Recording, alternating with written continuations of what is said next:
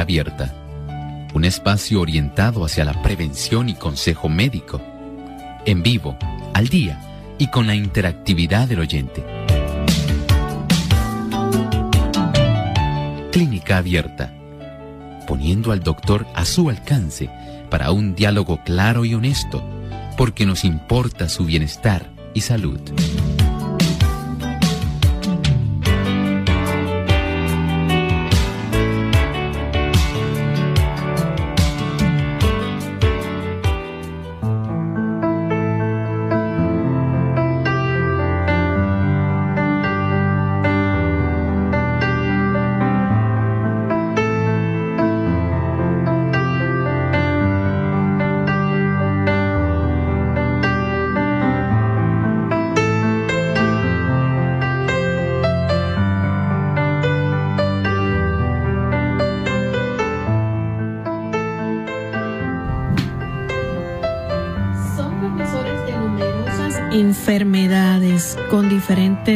Diferentes, tipos de alergias, también diversas encefalitis, fiebre recurrente y más, pero la más importante de ellas por su gravedad son es la rabia.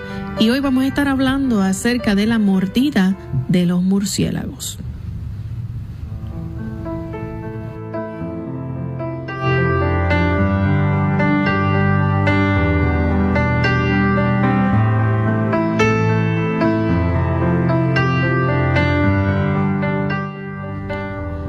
Cariñoso saludo a todos nuestros amigos de Clínica Abierta. Nos sentimos muy contentos nuevamente de compartir con ustedes en esta edición porque nos importa su bienestar y salud. Y hoy con un tema interesante que queremos compartir con cada uno de ustedes.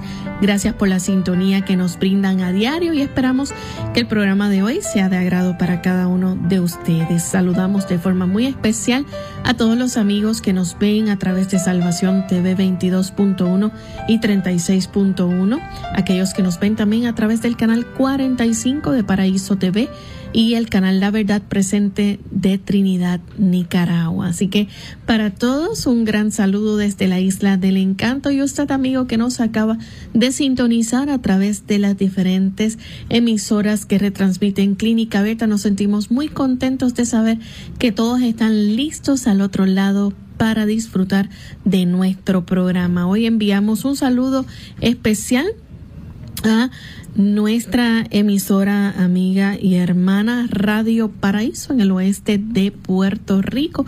Así que los saludamos a todos con mucho cariño por allá. Nos escuchan nuestros amigos en el oeste de Puerto Rico a través del 92 punto nueve y aquellos que nos escuchan gracias al 98.3 también sean muy bienvenidos acá en el este de nuestra isla. Saludos doctor, ¿cómo se siente hoy? Muy bien Lorraine, saludos cordiales para Lorraine, también para el equipo de trabajo nuestro y también para aquellos otros equipos de trabajo que están en otros países y que tan amablemente permiten que la señal pueda llegar hasta tantas personas. Nos complace saber que ustedes están ahí detrás de los controles, permitiendo que tantas personas enlacen con Clínica Abierta y por supuesto para cada uno de nuestros amigos.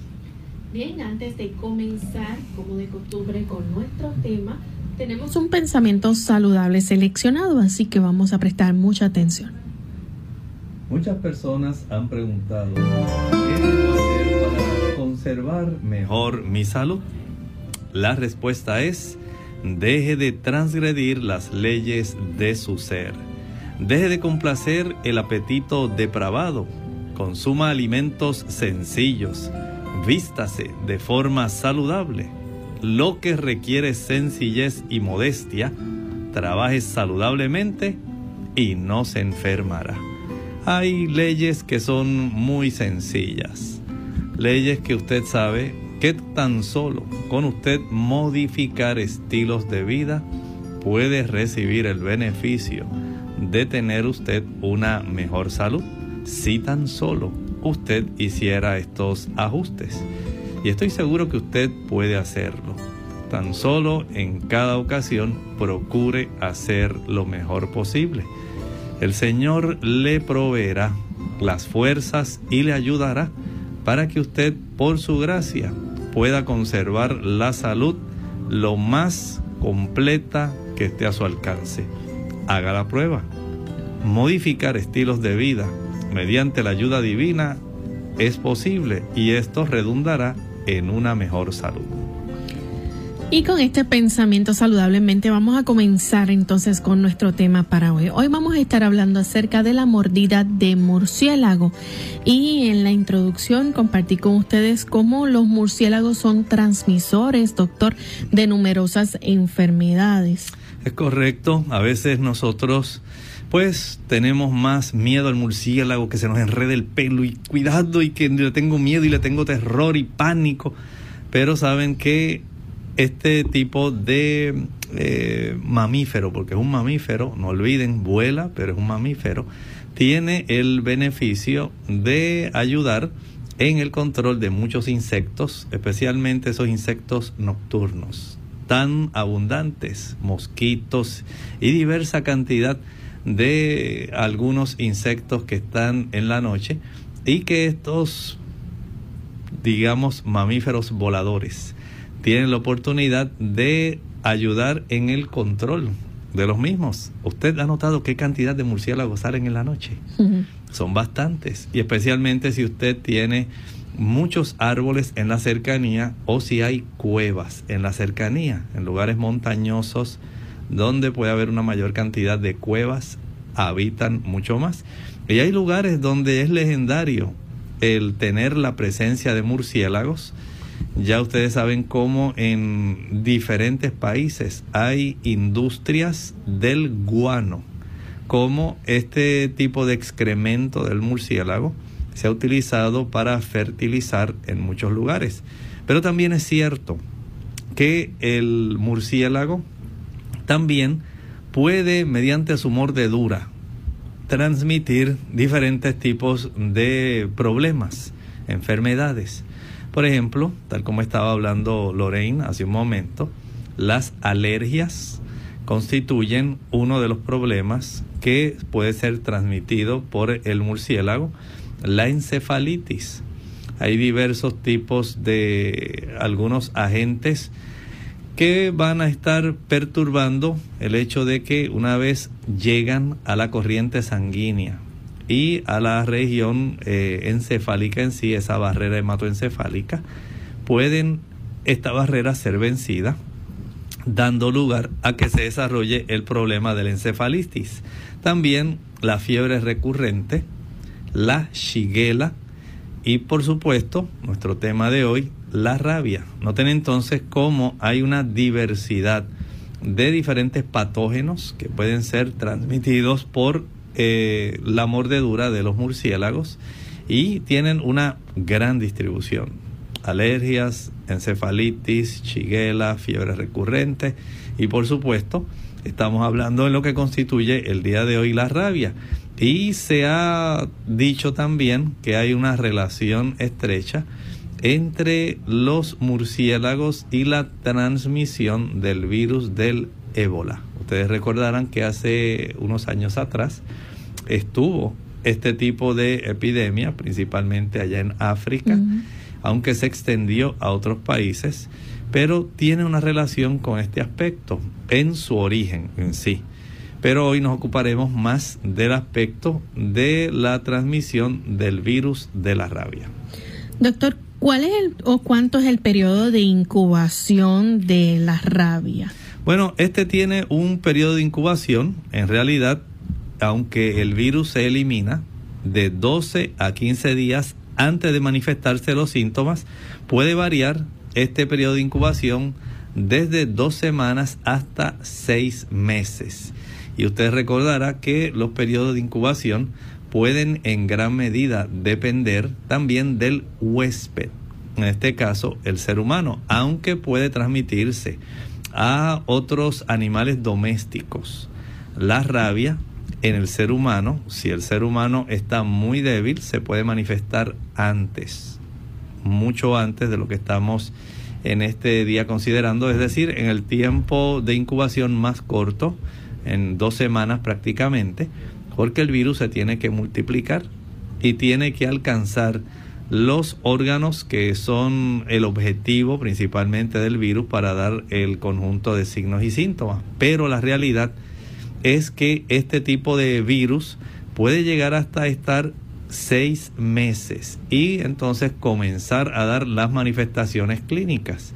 Si la persona tiene un sistema inmunológico mucho más fuerte, pero aún así el virus se sigue replicando, aunque le demore más tiempo. De tal manera que, aunque estos son excepciones, porque no podemos decir que usted conozca tal vez en las cercanías de su hogar gente que haya muerto por el virus de la rabia transmitido por el murciélago. En ocasiones esto puede ser algo muy escaso, tan escaso que a veces usted dice, bueno, yo en realidad no he conocido a nadie. Es más, yo he sabido de perros que tienen rabia y al morder, morder una persona, pues es más común, porque en realidad la mordedura de perro rabioso es mucho más que la de los murciélagos que transmiten la rabia. Y en ese sentido, podemos decir que todavía la frecuencia es menor respecto a que usted conozca a alguien que por haber sido mordido por un murciélago, sencillamente le dio rabia. ¿Y entonces cómo se elimina este virus, doctor? Bueno, este virus va a ser eliminado especialmente a través de la orina. Pero en realidad cuando nosotros tenemos esta condición de la rabia, hay que tener en mente que este tipo de virus que está afectando al murciélago, puede en algunos casos no manifestarse, eh, digamos, como un cuadro clínico en el murciélago. El murciélago puede tener una de dos variantes de este virus de la rabia. Y usted puede tener tal vez un murciélago que está letárgico, ese murciélago está básicamente paralizado y es cuando sencillamente este murciélago por la incubación en sí va a estar entonces teniendo el virus, pero que le está afectando a él. Va a haber otro porcentaje de murciélagos que pudieran tener entonces ya la condición donde no les resulta letal. Cuando el murciélago lo posee, como ocurre en estos casos, él mismo puede llegar a padecerlo, pero hay murciélagos que lo tienen y no lo padecen, así. Es decir, tienen esta variante no letal, así que este murciélago básicamente va a estar sin sintomatología. Lamentablemente, al sufrir algún ser humano la mordedura de algún murciélago, pudiera entonces este ser humano también entonces desarrollar un conjunto de signos y síntomas que como decíamos hace un momento puede ser variable respecto al periodo de incubación y esto puede dar entonces el problema de que caiga básicamente dentro de ese porcentaje estadístico. Más o menos se ha calculado que el 1% de los casos de rabia se debe a los murciélagos. La mayor parte de los casos de rabia en realidad van a ser causados más bien por mordedura de perros, por los cánidos. Y esta otra, en relación a los murciélagos, es mucho menor, aunque Lorraine se ha estimado que mundialmente, escuchen bien porque es un dato que usted dice, doctor, pero entonces no son tan pocos como usted dice. se estima que 60 mil personas mueren a consecuencia de rabia, pero no exactamente por la murciélago, ¿está bien? Y esto ocurre anualmente en forma mundial. Así que la rabia, aunque usted pensaría son 60 mil, pero ¿cuántos millones de personas tiene nuestra población mundial? Y en realidad, qué bueno que es un porcentaje muy bajo. Mm. Esto es sin descartar que hay otros animales que pueden también transmitir la rabia, ya sean animales domésticos o no y algo ellos colaborarán con algún porcentaje bajo, ¿verdad? En cuanto a la transmisión de este virus. Pero generalmente en primer escalafón podemos pensar en los perros y en segundo lugar en los murciélagos. Así que si ustedes de esos que más bien le tiene miedo a los murciélagos porque piensan que le van a sacar sangre y todas esas cosas. No, más bien sería, si le tuviera miedo, es porque haya algún murciélago que esté rabioso. Vamos a hacer nuestra primera pausa y cuando regresemos vamos a continuar con este interesante tema, así que no se despeguen de nuestra sintonía porque ya volvemos. El rollo.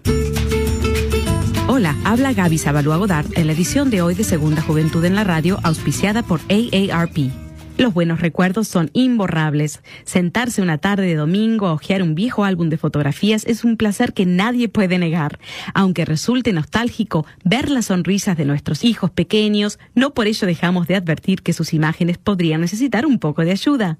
Pero no te desalientes. Aprovecha las caras angelicales de tus nietos, la ternura de tu mascota y la belleza de los paisajes, pues a continuación enumeraremos los secretos para unas fotos estupendas. Toma muchas fotos, considera que la práctica hace al maestro. Al igual que en la vida cotidiana, el retrato, el contacto visual hace la diferencia. Si tu objetivo es tu nieto de dos años, busca la manera de colocarte a su altura en vez de tomar la foto desde muy arriba. Hay muchas tomas que se arruinan si no se pone atención al fondo. Un fondo liso enmarca a la perfección a nuestro modelo. ¿Y cuál es el secreto mejor guardado de los profesionales? Usar el flash del día. A la hora de perfeccionar nuestro retrato es básico combinar la luz ambiente con el flash. La luz solar puede crear desfavorables sombras en la cara. Impídelo utilizando el flash para iluminar tu objetivo, ya que suaviza las sombras ásperas e ilumina los ojos. El patrocinio de AARP hace posible nuestro programa. Para más información visite aarpsegundajuventud.org.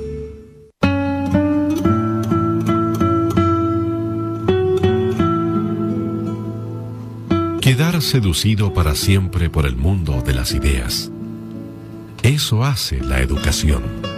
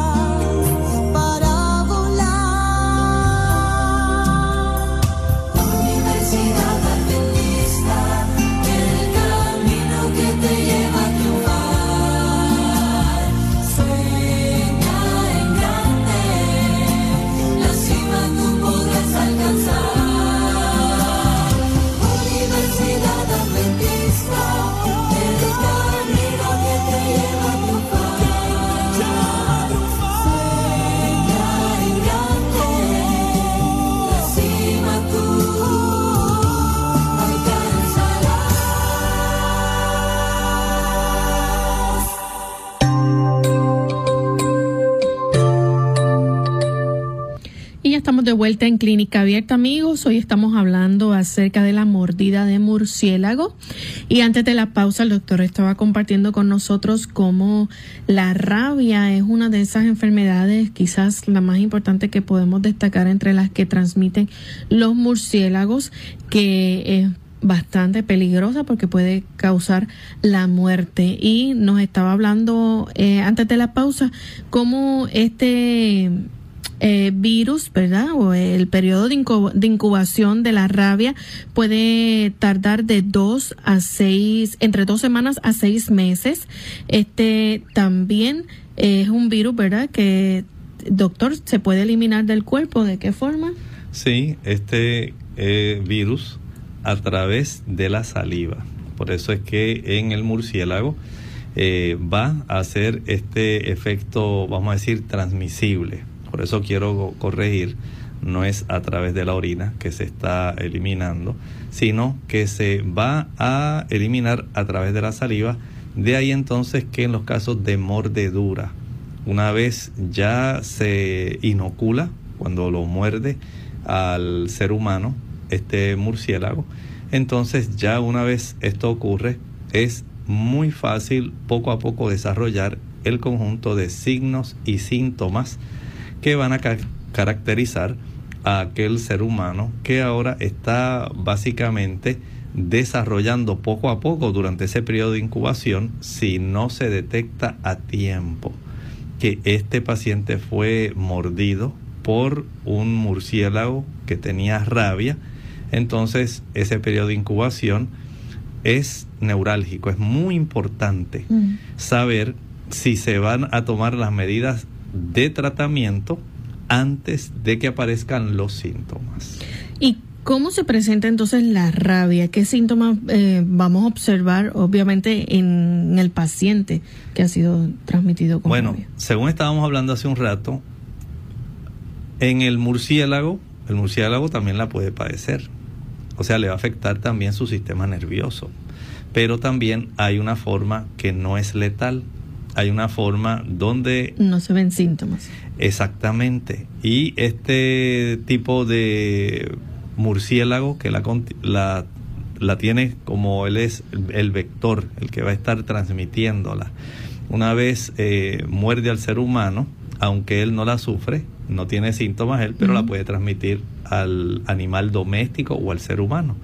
Y en ese caso, entonces, vamos a tener un desarrollo de un cuadro clínico que debe ser eh, detectado con anticipación, porque si no, entonces el cuadro va a resultar muy perjudicial para el ser humano una vez ya se desencadena el conjunto de signos y síntomas. Por ejemplo, una fiebre muy alta, una fiebre de 40 41 grados centígrados esta básicamente, pudiéramos decir, se constituye en la primera señal de que este paciente está desarrollando la rabia. Es decir, cuando esto ya ocurre, es un indicio de que el sistema, en realidad, inmunológico, está tratando de lidiar, pero ahí entonces comienzan ya a desarrollarse una serie de manifestaciones que indican que el sistema nervioso central de este paciente se está afectando, así como ocurrió con el murciélago, digamos aquel murciélago que lo tuvo, tuvo la manifestación que se considera letal. El murciélago le dio parálisis, eh, tuvo una serie de situaciones donde se manifestaba irritable, se veía débil, triste, quieto es un indicio del daño que le hace al sistema nervioso en el animal vector, que es el murciélago.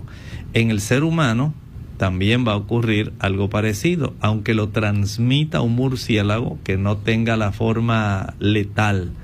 Sí también puede ocurrir el que en el ser humano, al igual que como ocurre en otros animales, de acuerdo a cuál sea la capacidad del sistema inmunológico de protegerse entonces así será la manifestación. Y el hecho de que se inicie con esta fiebre alta, de que luego de eso se desarrollen entonces espasmos laringeos, le dificulta esto al paciente la respiración. Va a ocurrir también que este paciente va a tener mucha fotosensibilidad, le rehuye a la luz. Y tal vez usted haya visto este aspecto más bien exagerado, así en películas donde hablan de vampiros y tantas cosas y, y la gente pues dice, ah, pues ahora yo sé por qué. En realidad el asunto más bien lo que estamos describiendo es cuando el ser humano ha sido por mordido por un murciélago que contiene el virus de la rabia y esto no ocurre, no todos los murciélagos transmiten la rabia, no porque a usted se le enrede un murciélago en el pelo, ya eso quiere decir que el murciélago está rabioso.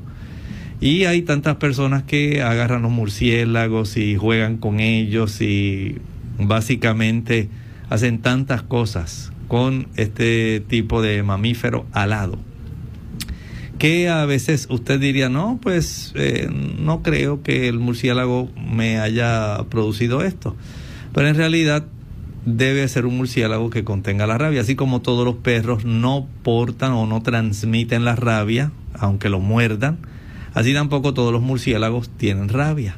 Pero una vez se introduce ya este virus de un murciélago que tiene rabia que le va a ser transmitida a usted a través de la saliva del murciélago. Y dicho sea de paso, no es necesario sencillamente de que él lo tenga que morder a usted, sino de que usted entre en contacto con la saliva del murciélago. Digamos que la persona tiene una herida, digamos que un rasguño que entró en contacto con la saliva de este murciélago. Noten entonces, sí, la quemadura, heridas, rasguños y la mordedura del murciélago. De cualquiera de esas formas puede ingresar este virus al organismo humano. De ahí entonces, si todo, vamos a decir, se va desarrollando como ocurre en la evolución de estas enfermedades y de acuerdo a cuál sea la fortaleza del huésped, el ser humano, puede entonces ocurrir ese periodo de incubación que estábamos hablando de dos semanas hasta seis meses. Si en ese periodo la persona dijo, no, pues mira, no creo que te haya pasado algo. Sencillamente no se pudo eh, obtener el animal. El animal mordió a la persona y en lugar de eh, que fuera atrapado inmediatamente para analizarlo, sencillamente el animal se fue.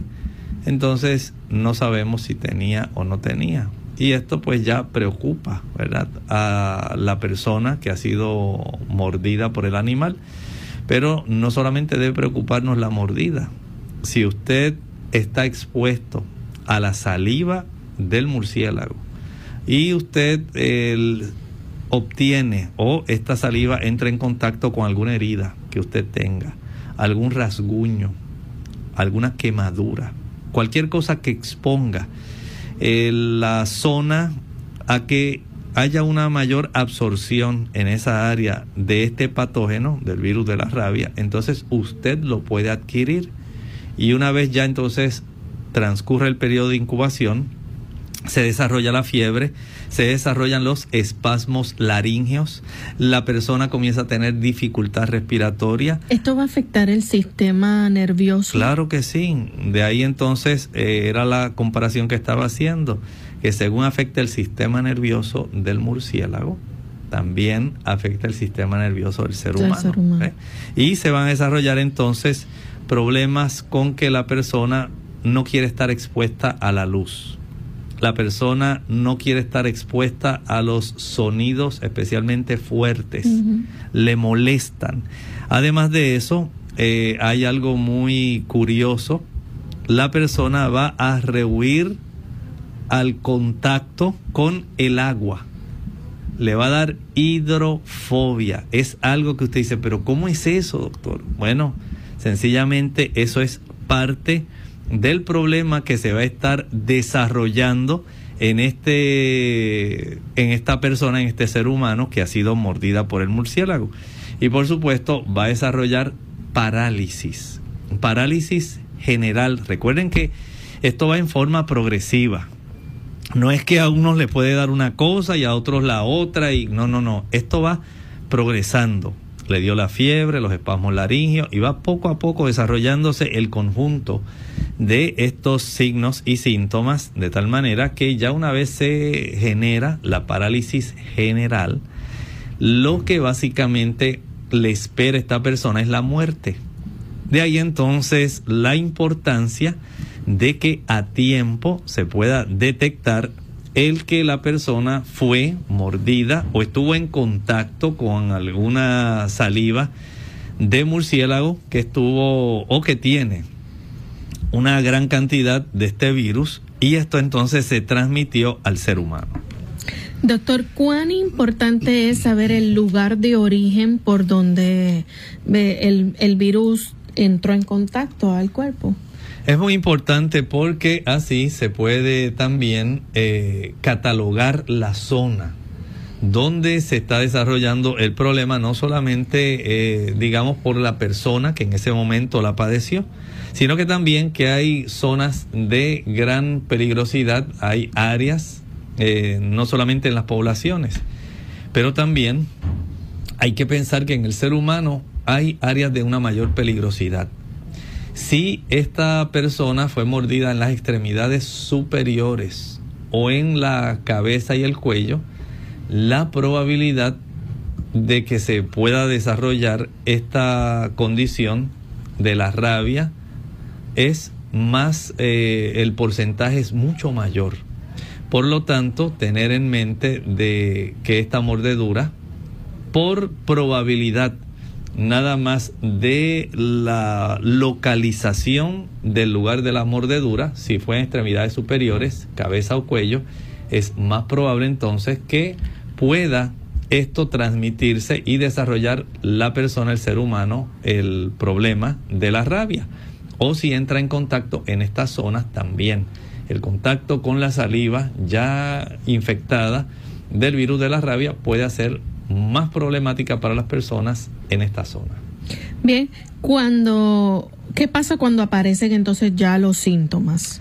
Lamentablemente no hay mucho que hacer si no es detectado a tiempo el problema, la probabilidad de que eh, sigan desarrollándose los síntomas en forma progresiva y que llegue a la muerte de la persona es mucho mayor y esto pues lamentablemente va a ser sumamente letal para el ser humano. Vamos entonces a hacer nuestra segunda pausa y cuando regresemos vamos a hablar acerca de los primeros síntomas que se pueden observar en el ser humano a través de eh, cuando este virus de la rabia entra al cuerpo del ser humano. Blueberries. Hola, les habla Gaby Zabalúa Godard con la edición de hoy de Segunda Juventud en la Radio, auspiciada por AARP en español se llaman arándanos, una palabra que no conocía hasta hace unos pocos días. En inglés se llaman blueberries y en spanglish blueberries. En cualquier idioma son una delicia en este verano. ¡Qué dulzura! Pero el sabor y la textura no son sus únicas cualidades. Algunos de nosotros tememos perder nuestra memoria al envejecer y los científicos sostienen que los arándanos son la mejor comida para disminuir la demencia. Investigadores que estudian las propiedades de los arándanos han descubierto que pueden contrarrestarse en alguna medida la pérdida de memoria y de movimiento que sobrevienen con el envejecimiento. Pero antes de correr a llenar tu boca, recuerda que todos los estudios hasta la fecha se han efectuado exclusivamente con ratas. Las ratas que comen blueberries han desarrollado más inteligencia y tienen más coordinación que las ratas que comen otros alimentos. Los científicos piensan que los pigmentos que le dan color a la fruta aumentan la fusión de las células del cerebro un científico del Instituto Nacional sobre el Envejecimiento manifiesta que comer muchos arándanos tiene sus beneficios, pero aclara que, por el momento, solo es una conjetura. ¿Y tú? ¿Planeas agregar arándanos a tu cereal, mantecado y hasta tu arroz con habichuelas? El patrocinio de AARP hace posible nuestro programa. Para más información visite aarpsegundajuventud.org. ¿Sabía usted que en el mundo entero ocurren aproximadamente unas 55 mil muertes por rabia al año? Si ha tenido un contacto violento con algún animal portador de rabia, visite inmediatamente a su médico. Clínica Abierta. Ya estamos de vuelta en Clínica Abierta, amigos. Hoy estamos hablando acerca de la mordida de murciélago, específicamente eh, cómo el virus de la rabia puede transmitirse eh, al ser humano y lo que puede causar este. Antes de la pausa el doctor nos habló, ¿verdad? De cómo cuando ya empiezan esos primeros síntomas, si esto no se detecta a tiempo, no se trabaja a tiempo, lamentablemente se sigue desarrollando y puede causar la muerte de la persona o el paciente. Doctor, ¿cuáles son los primeros síntomas que se pueden observar en el ser humano, eh, en este caso cuando la persona tiene rabia? Saben que los primeros síntomas siempre van dirigidos al sistema inmunológico y del sistema inmunológico eventualmente va a darnos esa, ese indicio de que es el sistema nervioso central el que más se está afectando. Y en ese aspecto podemos decir que los problemas de espasmos, especialmente estábamos hablando espasmos laringeos, van a ser bastante notables en estas personas, ¿verdad?, que sufren esto. Recuerden que esto, este problema, eh, digamos, que afecta particularmente al sistema nervioso central por la introducción de este lisavirus, que así se le llama, ¿verdad?, eh, especialmente Este es un virus que es transmitido más bien en los eh, murciélagos que son Hay murciélagos que son insectívoros, hay otros que son frutívoros y están los hematófagos, los que les gusta el asunto de la sangre. Y aunque afortunadamente acá para la zona de las Américas la cantidad de casos no es tan abundante como ocurre en África y ocurre en Asia. Allá ellos básicamente de esas 60 mil muertes, cerca de unas 45 a 50 mil tienen que ver directamente eh, en estas áreas la distribución, no tanto para las Américas, pero en las Américas también hay murciélagos que son hematófagos y se transmite en algún porcentaje mucho menor que en Asia y en África este virus de la rabia. Y estos eh, tipos de señales estábamos hablando de signos y síntomas en el paciente después de la fiebre, los espasmos laringeos, el dolor de cabeza, la persona empieza como si tuviera una gripe, siente su cuerpo débil, eh, muy molesta la persona, no se siente cómodo. Recuerden que esto va a ir variando de acuerdo al periodo de incubación y según se va desarrollando esta incubación, pues poco a poco la señal de que ha habido una invasión a nivel del sistema nervioso central, pues sigue siendo evidente. Bien, doctor, también la presencia de, de, murciélagos puede traer algunos otros parásitos consigo este, que pueden contribuir a, al desarrollo también de otras enfermedades. No, exactamente. Como estábamos hablando, recuerden que iniciamos diciendo que ellos pueden transmitir alergias, pueden transmitir shigella, pueden transmitir otros problemas de encefalitis. Recuerden que al ser mamíferos tiene una mayor probabilidad de que haya ácaros, garrapatas eh, en estos murciélagos, pulgas. Y usted se sorprenderá, doctor, pero ¿cómo es posible? Sí, es posible que esto suceda. Y de acuerdo al tipo de eh, condición, eh, ¿verdad?, que, que se desarrolle en el murciélago, así pueden ser estas zoonosis desarrolladas también en el ser humano. O sea que si usted nada más pensaba que era asunto del virus de la rabia, pues no es solamente el virus de la rabia, hay una cantidad bastante grande de diversos eh, tipos de zoonosis que pueden ser transmitidas por el murciélago. Bien, vamos a hablar en este momento entonces acerca de lo que se puede hacer para evitar la, transmisión al hombre de, esta enfermedad de murciélagos. Bueno, es muy importante eh, que se sepa, como estaba hablando hace un, un momento, de cómo hay zonas que son más endémicas en el hecho de que hay un mayor número de casos.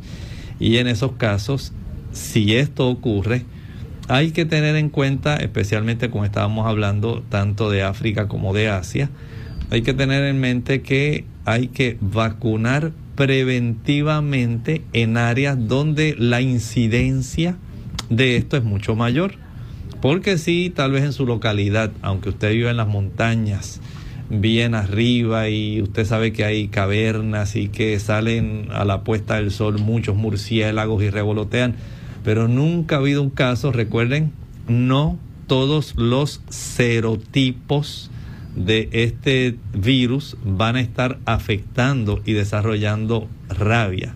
Aún los mismos murciélagos pueden padecer formas letales, pero también hay una gran cantidad que aunque sean hematófagos no están padeciendo de formas letales de este virus.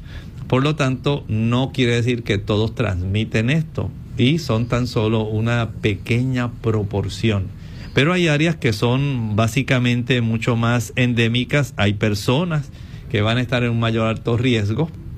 Digamos si usted es de esos que explora cavernas, si usted es de esas personas que está trabajando para la extracción de guano, ya usted tiene un mayor riesgo de otras personas. Y si es porque los murciélagos que habitan en su zona también son murciélagos que son hematófagos. Y si son de estos murciélagos frutívoros, insectívoros, pues usted básicamente no va a tener ninguna probabilidad. Pero en caso de que así ocurriera, de que usted estuviera eh, en una mayor probabilidad de exposición, por su trabajo o porque el área donde usted está es más bien endémica, pues sencillamente hay que recurrir a una profilaxis para evitar este desarrollo eventual de rabia. Y en el caso de los niños es todavía aún más peligroso ver cómo esto puede también eh, contagiarlos a ellos. No, es algo, es algo bien interesante porque la mayor parte de todos los casos de la rabia, podemos decir, son niños menores de 15 años. No son personas adultas. Y hay áreas, como estábamos hablando, tanto en África como en Asia, donde hay una mayor cantidad de estos eh, murciélagos. que son hematófagos. Y no solo porque sean hematófagos, sino porque los serotipos del virus de la rabia eh, van a estar, de este lisavirus, van a estar eh, más abundantemente frecuentes en esas zonas. Y esto entonces los niños, como dijimos, al ser mordidos en áreas eh, de la cabeza, el cuello, las extremidades superiores, pues tienen una mayor probabilidad de ellos poder desarrollar esta condición. Doctor, cuando una persona ya es mordida o entra en contacto ahora con la saliva del murciélago, ¿qué es lo primero que debe hacer? Bueno, siempre debe notificarse al centro. Lo, lo primero, como ocurre también con los cánidos, con los perros, es que usted pueda atrapar el animal. Ese es un asunto. Y si esto se logra inmediatamente, pues usted le da a las autoridades sanitarias una mayor oportunidad de que el animal pueda ser observado, pueda a la misma vez también ser analizada su saliva y pueda entonces detectarse que efectivamente este tipo de, digamos, animal que estaba infectado con el virus de la rabia, pues contenía ese virus, porque si tiene un serotipo de virus que en realidad no va a producir rabia, pues no hay que exponer a esta persona al tratamiento. Pero lo básico, lo primero, ¿verdad? Es que usted pueda tener eh, la oportunidad de atrapar a este animal para entonces saber que en realidad el animal, no que usted ya vaya a estar pensando, ahora me voy a morir porque eh, sufrí de la mordedura de un murciélago y lo más seguro es que ya me quedan pocos días de vida. No, hay que recurrir y hacer entonces la las medidas que sanitariamente cada país y especialmente las zonas donde este problema se puede desarrollar más fácilmente, pues ya hay eh, protocolos que se han detectado para entonces proceder con ellos.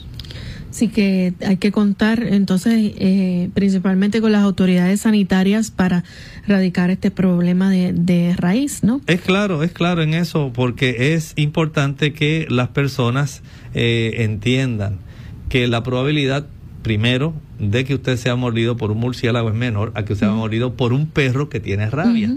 Pero básicamente los procedimientos van a ser los mismos. Tiene que atraparse el animal y para poder observarlo primeramente y poder de hacer análisis a la saliva del animal y eventualmente poder detectar si en efecto tiene este animal la rabia y por supuesto darle tratamiento de acuerdo a lo que se detecte al individuo porque afortunadamente pues tenemos ese periodo de incubación que le brinda al ser humano la oportunidad de poder eh, contrarrestar contrarrestarlo y evitar la reproducción que particularmente va a estar afectando al sistema nervioso central. ¿Qué, tipo de tratamiento se utiliza entonces, por, lo menos ante una herida producida por una mordedura de murciélago? Miren, en realidad en este tipo de tratamiento siempre hay que resultar el aspecto en sí rápidamente la, la desinfección en estas personas y a veces hay que tener en cuenta si es por, como dijimos, por la herida, si es porque la persona tiene una quemadura lo que sea, y hay que recurrir entonces al tratamiento antirrábico. Así que estas eh, personas que han sufrido este tipo de mordedura rápidamente el tratamiento antirrábico completo. Y esto pues ya una vez se haya identificado el murciélago y todo ese aspecto eh, que siempre va a ser eh, requerido, Pero el tratamiento antirrábico es esencial, así como ocurre también en el caso de los, en el caso de los perros, también hay que recurrir la notificación. ¿Los síntomas van a ser los mismos? Básicamente en estas personas, si se trata a tiempo, evitamos el desarrollo de los síntomas porque esa es precisamente la situación con el tratamiento.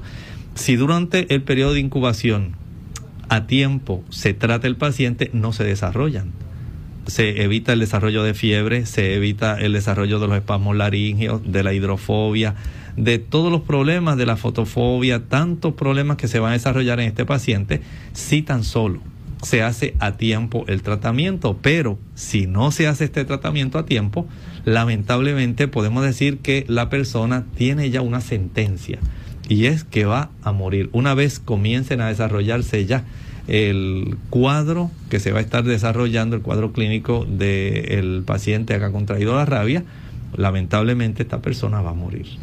Doctor, ¿y qué consejo podemos dar entonces a las personas que tengan que trabajar lugares donde pues se exponen a este tipo de quizás de contacto o están en este riesgo? Bueno, hay varios y tenemos aquí una serie de consejos que usted puede llevar. Número uno, evite todo contacto con murciélagos, especialmente con aquellos que pueden hallarse en el suelo o fuera de su refugio habitual. Muchas personas piensan que, ay, pues qué bonito es el murciélago, ay, tú no has visto a los murciélagos fumar.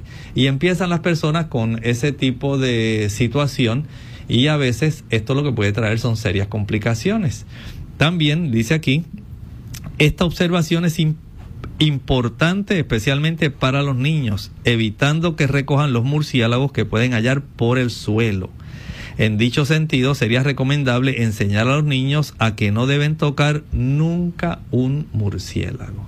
Recuerden que no solamente, eh, como usted no sabe si es un murciélago que depende del consumo de frutas, del consumo de insectos o porque es hematófago.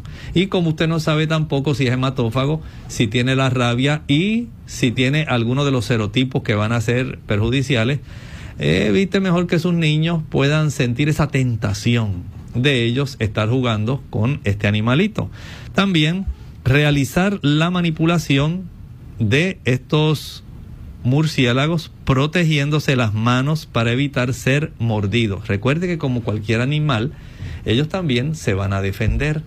Y si usted trata de agarrarlos para entonces extender las alas y enseñarle a los vecinos que miren el murciélago que atrapé y qué grande está, ellos también se van a defender.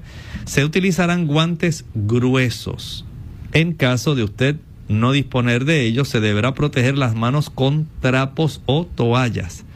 Posteriormente, la protección utilizada para evitar el contacto debe lavarse con agua y jabón y poder ser también eh, lavada con algún tipo de lejía si así usted la tiene. De esta manera usted elimina la posibilidad de entrar en contacto con la saliva, como estábamos hablando, no solamente el hecho de la mordedura, sino el contacto con la saliva, si hay algún tipo de lesión que usted tenga y entra en contacto con esta saliva, usted puede contraer también la rabia. Es muy importante informar periódicamente a los grupos humanos con riesgo a la exposición del lisavirus de los murciélagos, sobre los cuales usted debe saber en relación a cuáles van a ser las medidas preventivas que se debe tomar. En caso de mordedura, esta debe ser comunicada a los servicios sanitarios y, de ser posible, conservar el animal para el animal, el animal ser analizado.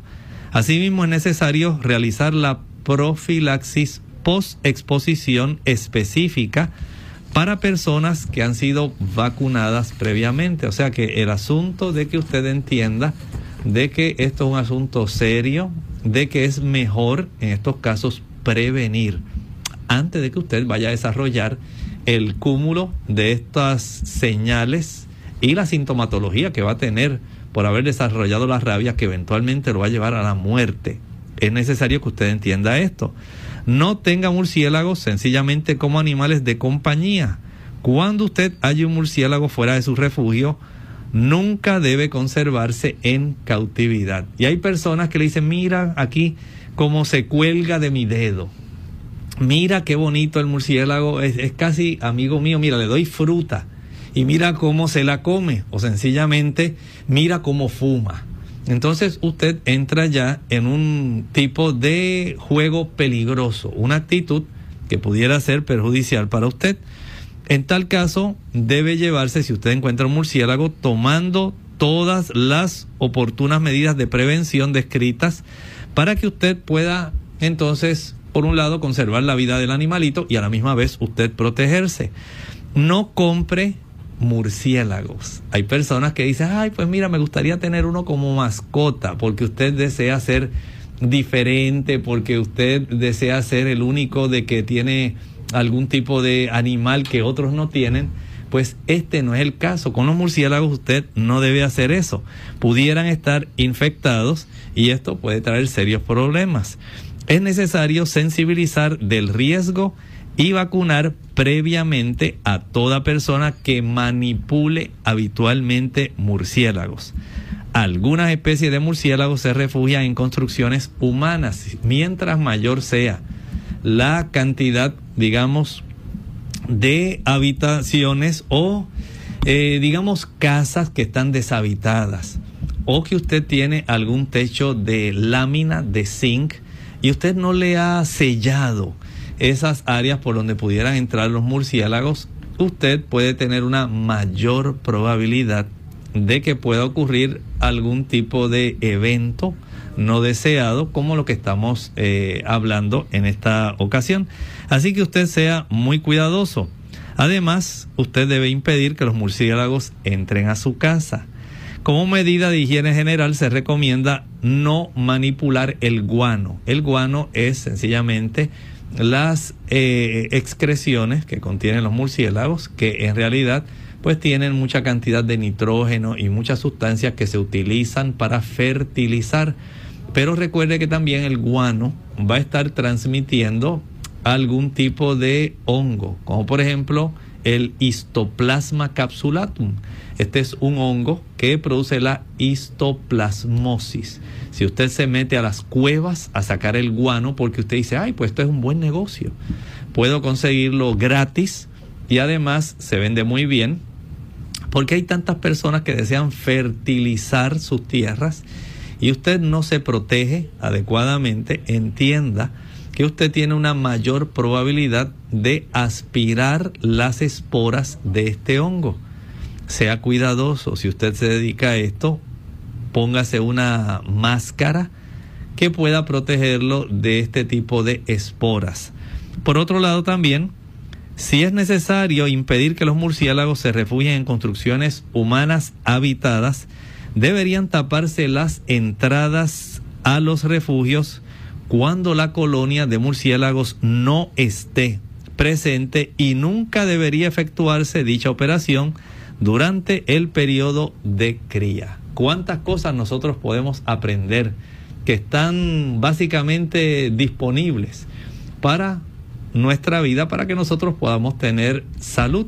Y en este caso, cómo nosotros sencillamente podemos evitar ser contagiados con este tipo de virus, lisavirus, que pertenece a los rhabdovirus, que lamentablemente una vez se inocula por la mordedura o por haber tenido contacto con la saliva del murciélago puede traer tan letales consecuencias una vez se incuba este virus.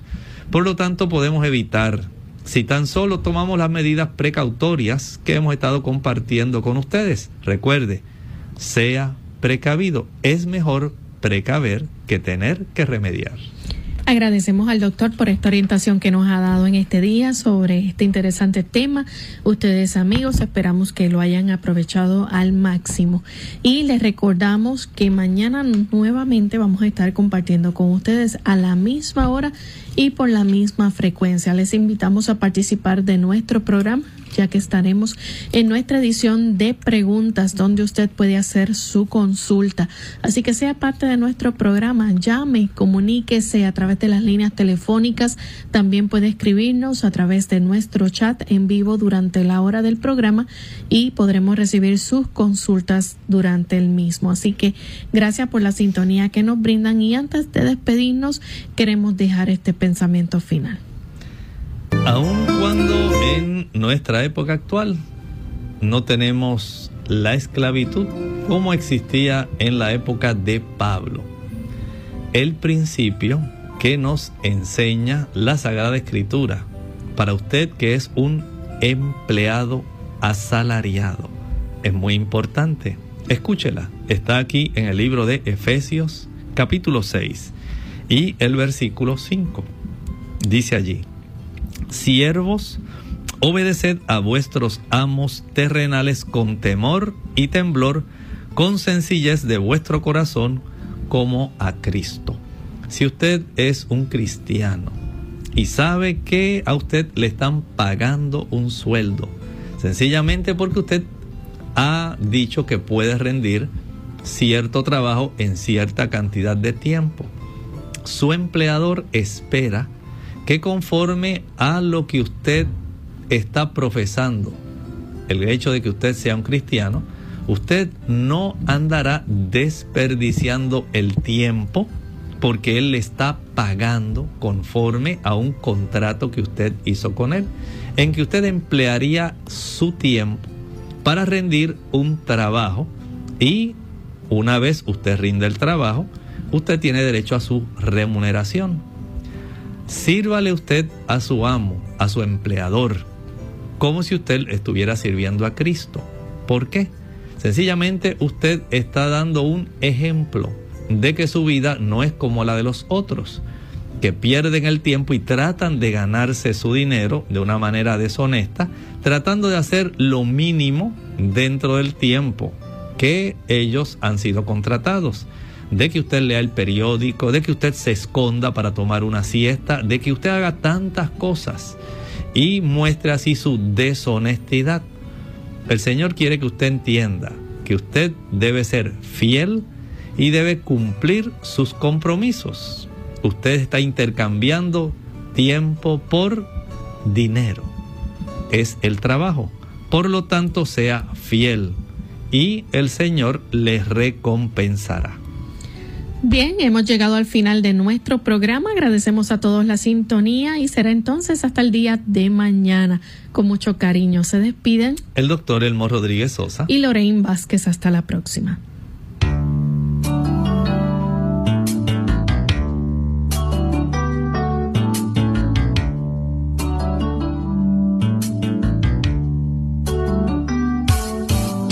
Clínica abierta.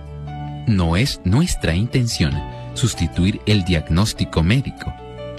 Antes de poner en práctica cualquier consejo brindado en este programa, usted debe consultar con su médico. Hasta la próxima.